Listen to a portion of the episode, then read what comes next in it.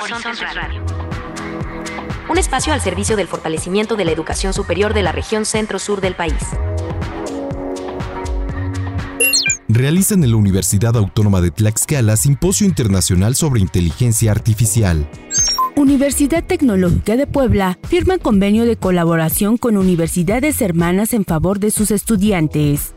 Estudiante de décimo cuatrimestre de la licenciatura en Negocios Internacionales en la Universidad Politécnica de Tulancingo realizará movilidad internacional en Colombia. Feria Nacional de la Cultura Rural 2024 será un tributo a Tamaulipas, Coahuila y Monterrey la Universidad Hipócrates y la Cuarta Junta Distrital Ejecutiva del Instituto Nacional Electoral en el estado de Guerrero firmaron un convenio de colaboración académica. La Universidad Autónoma de Guerrero participó en la sexagésima sesión ordinaria del CUPIA.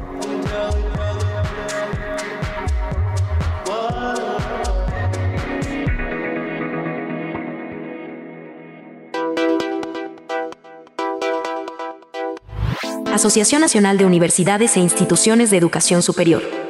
Consejo Regional Centro Sur.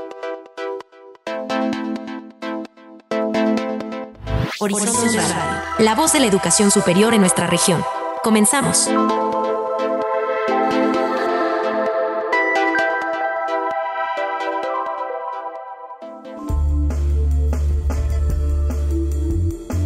Esta es una nueva emisión de Horizontes Radio con muchísimo gusto desde la Universidad Autónoma de Tlaxcala. Los saluda un servidor, Víctor Guarneros, a nombre de todo el equipo que hace posible este espacio de la Núñez Región Centro Sur. Les damos la más cordial bienvenida y arrancamos con la información, pero antes saludo como cada semana con muchísimo gusto a mi compañera Araceli Pérez. Víctor, como cada semana es un gusto saludarte a ti y al auditorio de las diferentes estaciones de radio de las instituciones que pertenecen a esta agrupación y que tiene por objetivo dar a conocer las actividades que realizan las IES en esta región centro-sur de la Núñez. Sin más preámbulo, vamos a la información. un espacio al servicio del fortalecimiento de la educación superior de la región centro-sur del país. Horizontes Radio. Para conocer las políticas nacionales e internacionales, así como los marcos para garantizar que la tecnología beneficie a la humanidad, el maestro Roberto Carlos Cruz Becerril, secretario técnico, a nombre del doctor Serafín Ortiz Ortiz, rector de la Universidad Autónoma de Tlaxcala, inauguró el Simposio Internacional de Inteligencia Artificial, Aspectos Éticos y Regulatorios, actividad organizada por la Secretaría de Investigación Científica y Posgrado, en colaboración con la Unidad Profesional Interdisciplinaria de Ingeniería Campus Tlaxcala del Instituto Politécnico Nacional y la Comisión de Bioética del Estado de Tlaxcala.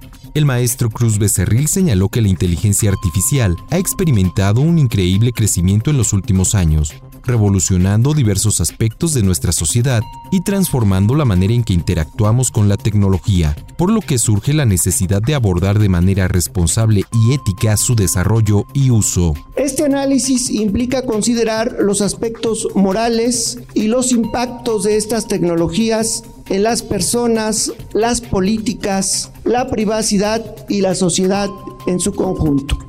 Es fundamental reflexionar sobre los principios éticos que guían su implementación, así como los desafíos y riesgos que plantea su aplicación. El avance de la inteligencia artificial no debe comprometer nuestros valores y derechos fundamentales como seres humanos es necesario establecer principios éticos sólidos que guíen el desarrollo y las aplicaciones, asegurando que estas tecnologías trabajen en beneficio de la sociedad en su conjunto.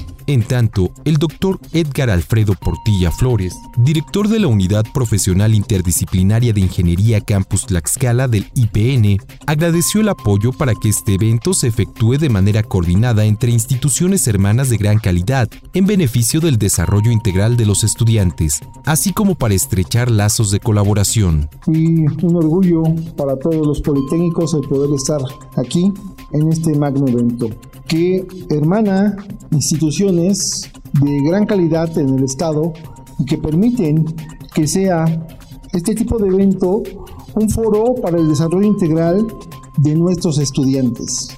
Este evento es por y para los estudiantes, para que su formación sea más completa y que redunde en beneficios para el Estado de Tlaxcala. Hacemos de manifiesto que el Instituto Politécnico Nacional siempre estará dispuesto a colaborar con cada una de las instituciones que tenga bien entablar lazos de colaboración con dicho instituto, de que el Instituto Politécnico Nacional en Tlaxcala es un aliado más para fortalecer a todos y cada uno de los proyectos de vida que hoy tenemos aquí presentes. A su vez, el doctor Alfredo Adán Pimentel, secretario de Investigación Científica y Posgrado, indicó que en el marco de la Semana Nacional de la Bioética es importante hablar de la inteligencia artificial, la cual tiene un gran potencial para mejorar la eficiencia, la productividad y la calidad de vida, pero plantea desafíos en lo que respecta a la privacidad, la discriminación y la toma de decisiones autónomas.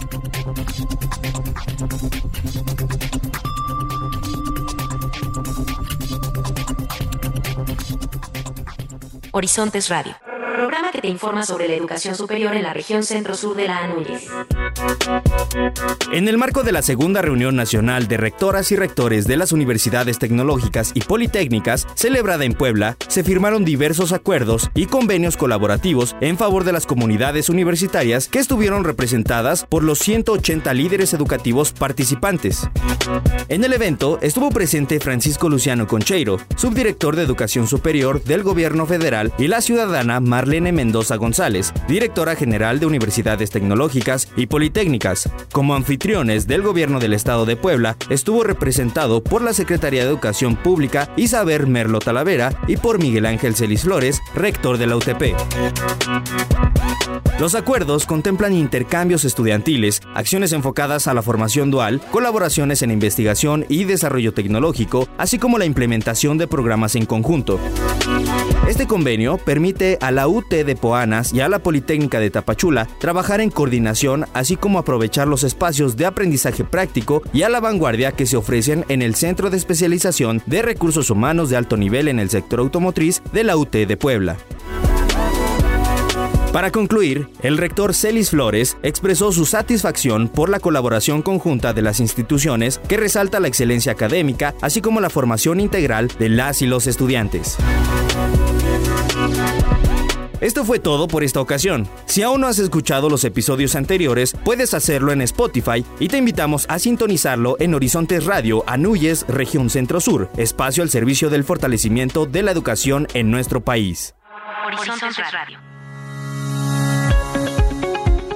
Hola, ¿qué tal amigos de Horizontes Radio? Con mucho gusto los saludo desde la Universidad Politécnica de Tulancingo y les comento que se encuentran con nosotros Zaira Rodríguez Lozada y Eduardo Zaragoza Godínez. Ellos son estudiantes del décimo cuatrimestre de la licenciatura de Negocios Internacionales de la Universidad Politécnica de Tulancingo, quienes van a realizar movilidad internacional en la Cámara de Comercio e Integración Colombo-Peruana, esto en Colombia durante el cuatrimestre septiembre-diciembre 2020.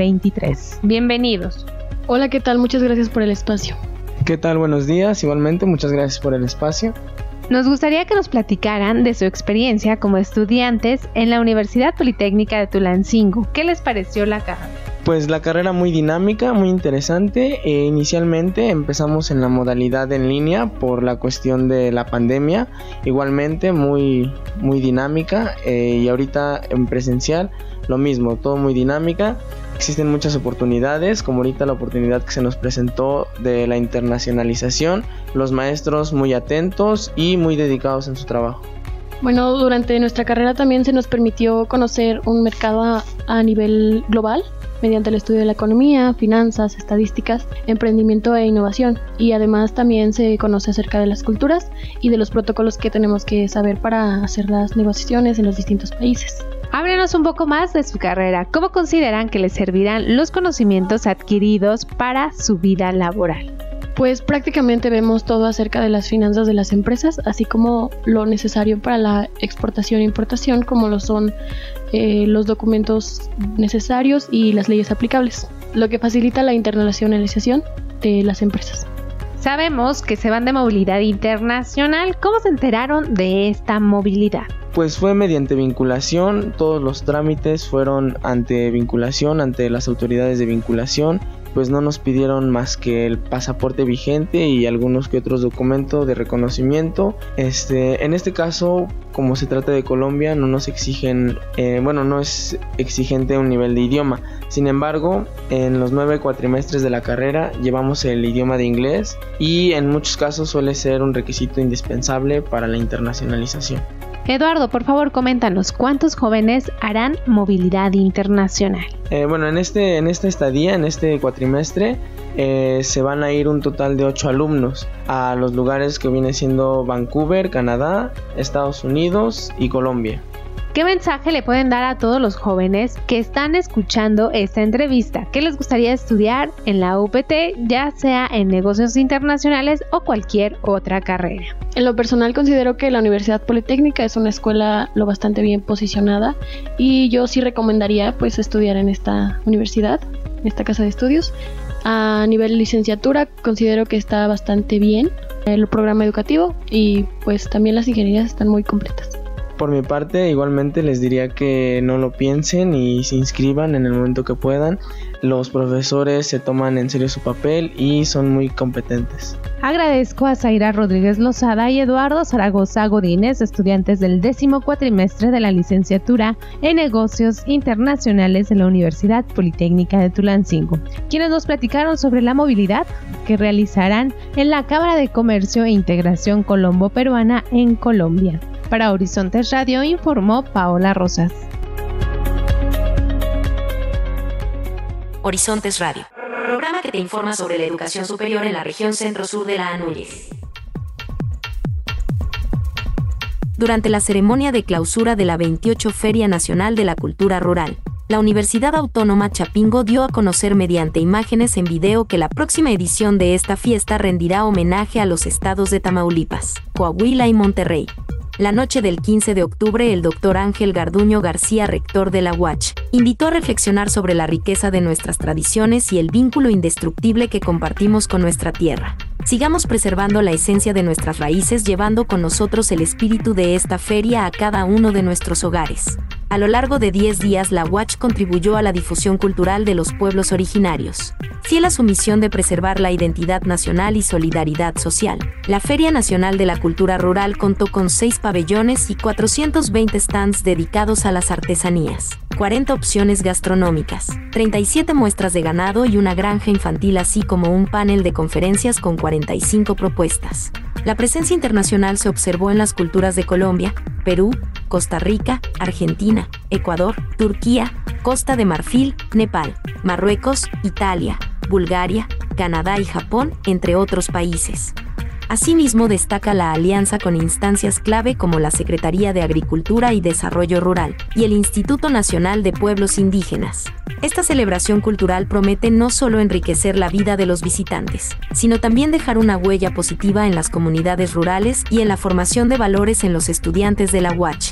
Uno de sus objetivos centrales es la preservación de las culturas autóctonas de diversas regiones del país. No es coincidencia que la Watch cuente con estudiantes provenientes de todo México, y esta feria representa una oportunidad única para que estos jóvenes celebren y compartan las tradiciones de sus lugares de origen. En el marco de esta feria, el doctor Ángel Garduño García inició los trabajos para la futura firma de un convenio internacional con la Universidad Agrícola de Costa de Marfil. Para Horizontes Radio, con información de Centri Anamar Acevedo Barajas, Comunicación Social Departamento de Relaciones Públicas de la Autónoma Chapingo.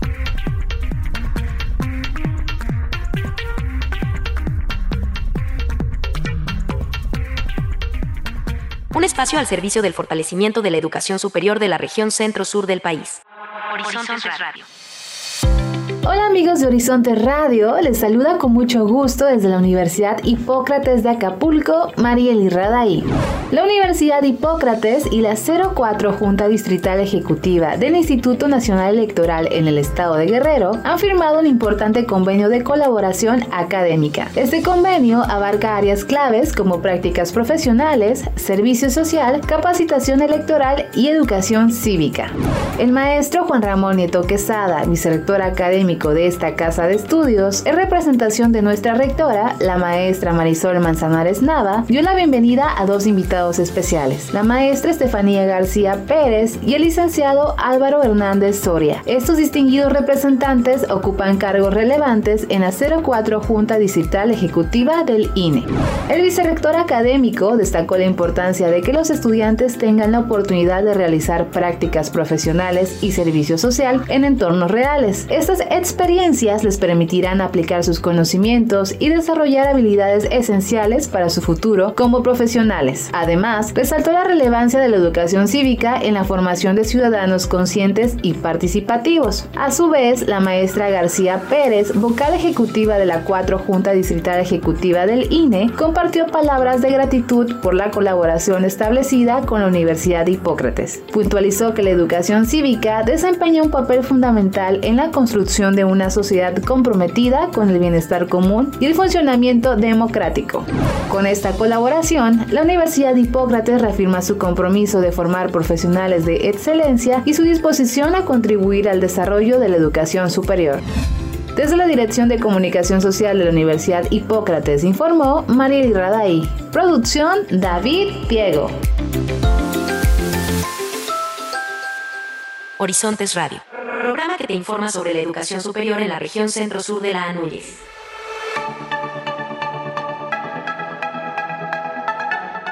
Los saludo con gusto y comparto con ustedes la siguiente información con la honrosa representación del doctor Javier Saldaña Almazán, rector de la Universidad Autónoma de Guerrero, la maestra Leticia Jiménez Zamora, tesorera general, asistió a la sexagésima sesión ordinaria del Consejo de Universidades Públicas e Instituciones Afines de la Asociación Nacional de Universidades e Instituciones de Educación Superior, teniendo como sede a la Universidad Autónoma de Nuevo León. Este importante foro que se desarrolló el pasado 13 de octubre en la ciudad de Monterrey, Nuevo León, tuvo como objetivo reflexionar sobre los desafíos actuales de la educación superior en México, impulsando la calidad educativa y la transformación digital, así como también el diseño de estrategias para atender el reclamo de un país justo, incluyente e igualitario, bajo la guía inequívoca de los derechos humanos y el Estado de Derecho. De igual manera, en tal encuentro se dio a conocer al Grupo Técnico de Financiamiento, el cual dentro de sus objetivos está el presentar propuestas de financiamiento para que sean incluidas dentro del presupuesto de egresos de la Federación, mismas que apoyen a las instituciones públicas de educación superior para que fortalezcan su capacidad académica y los medios para ofrecer con excelencia sus servicios educativos a una población estudiantil que se incrementa continuamente y también ampliar sus programas de investigación y de divulgación de la ciencia y la cultura. Es importante mencionar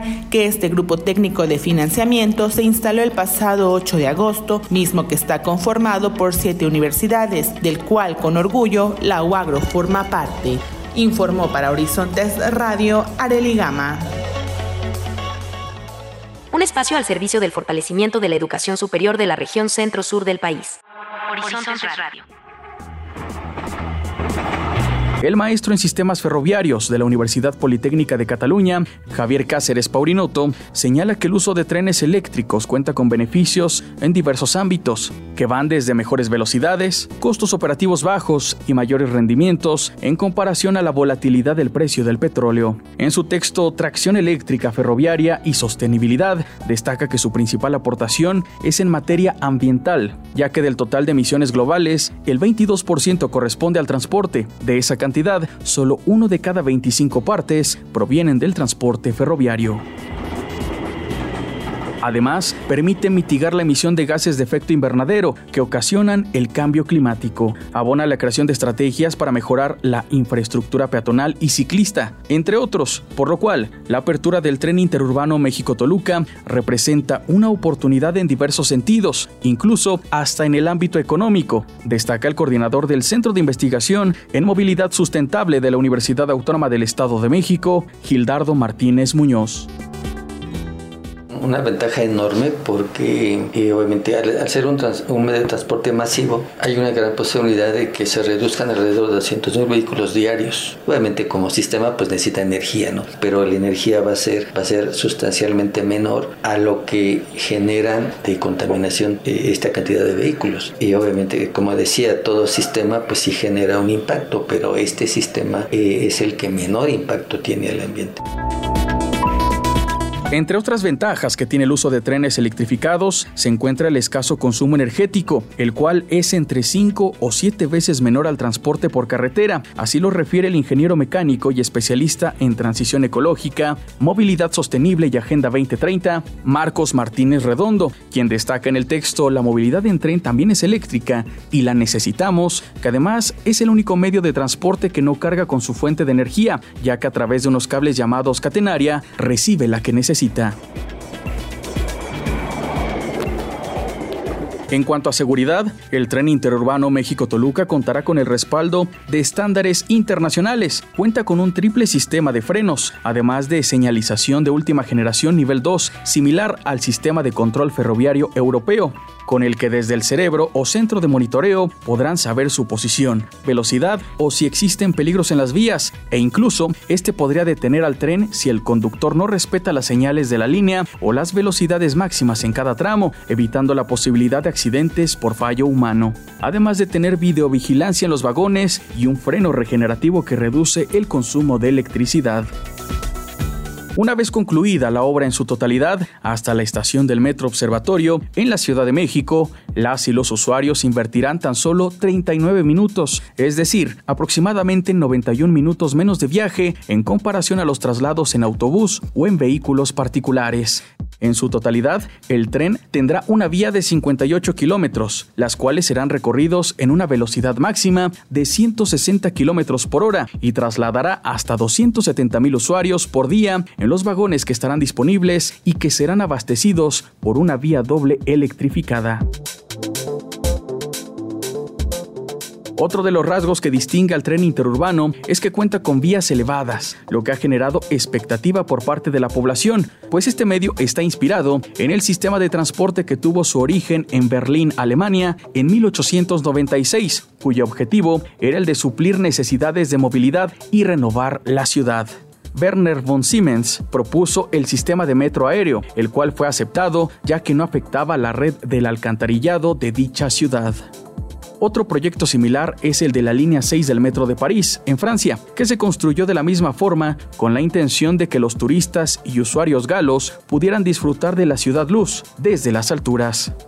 Por otra parte, los medios de transporte elevados en países como Chile, Brasil o Panamá están reduciendo costos con el aprovechamiento de la red ferroviaria federal, impactando en menor forma en las infraestructuras ya establecidas. Para el especialista de la OMX, contar con este nuevo medio de transporte obliga a las autoridades y a la misma población a cambiar la cultura de movilidad, con el objetivo de que el tren interurbano El Insurgente sea la columna vertebral de la movilidad del Valle de Toluca y parte de la Ciudad de México. La Asociación Mexicana de Ferrocarriles destaca que para mejorar los beneficios del tren se han sugerido diversas rutas cargadoras para las estaciones en las que se analizó la conectividad y las propuestas de las empresas de transporte derivaron en un acuerdo para la creación de tres corredores alimentadores, el primero de Tenango a Toluca Centro, Tenango a Toyocan y Los Sauces a Lerma. Sin embargo, existen expresiones de duda como las del sector empresarial del Valle de Toluca, quienes han cuestionado la planeación para evitar el tráfico en los puntos de ingreso y salida, así como la instalación de comercio ambulante. Además, este sector ha solicitado estrategias para evitar actos de inseguridad en las dos terminales y cinco estaciones intermedias del tren, señaló Jorge Luis Pedraza Navarrete, presidente de la Cámara Nacional de Comercio, Servicios y Turismo del Valle de Toluca. En palabras del académico de la Universidad Autónoma del Estado de México, Gildardo Martínez Muñoz, el tren interurbano México-Toluca es moderno, cuenta con una infraestructura confinada por seguridad y por el uso de vía de la compañía de luz, el cual busca abonar al respecto del medio ambiente. Señaló que la población debe sentirse tranquila para usarlo, pero sobre todo, el insurgente debe ser un motivo para apelar al transporte público masivo de calidad, que permita a las personas optar por él en lugar de ocupar vehículos, revirtiendo los daños al medio ambiente y a la salud de las y los habitantes del Valle de Toluca.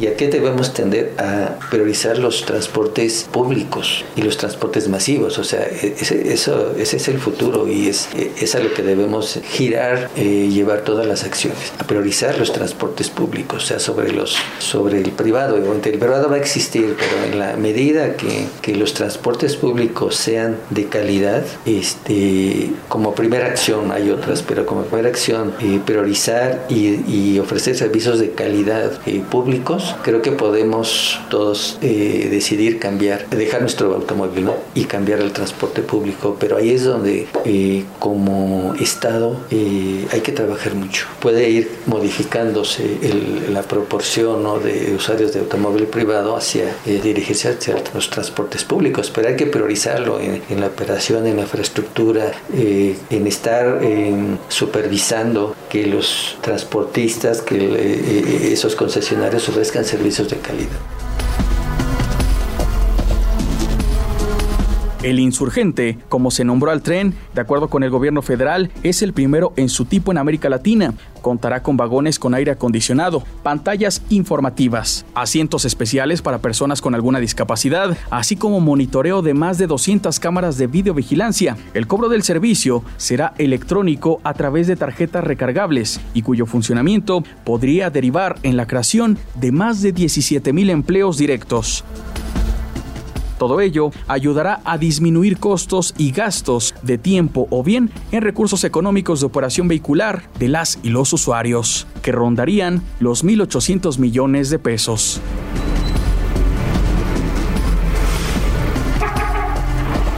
Desde la Universidad Autónoma del Estado de México, Oscar Villa.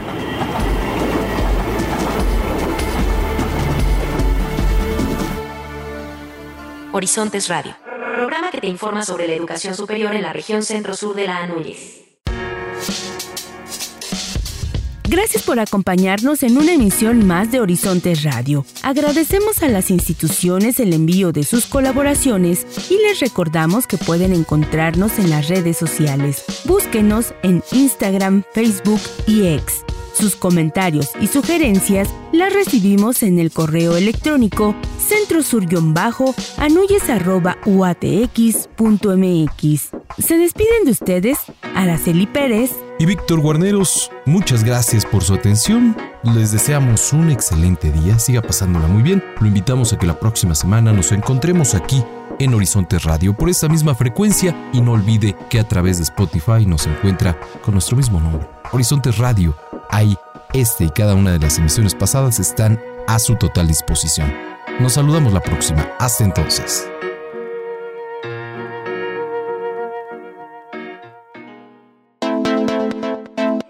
Esta producción semanal del quehacer educativo, cultural y docente de la región centro-sur de Anúyez llegó a ti gracias a la colaboración de las instituciones asociadas.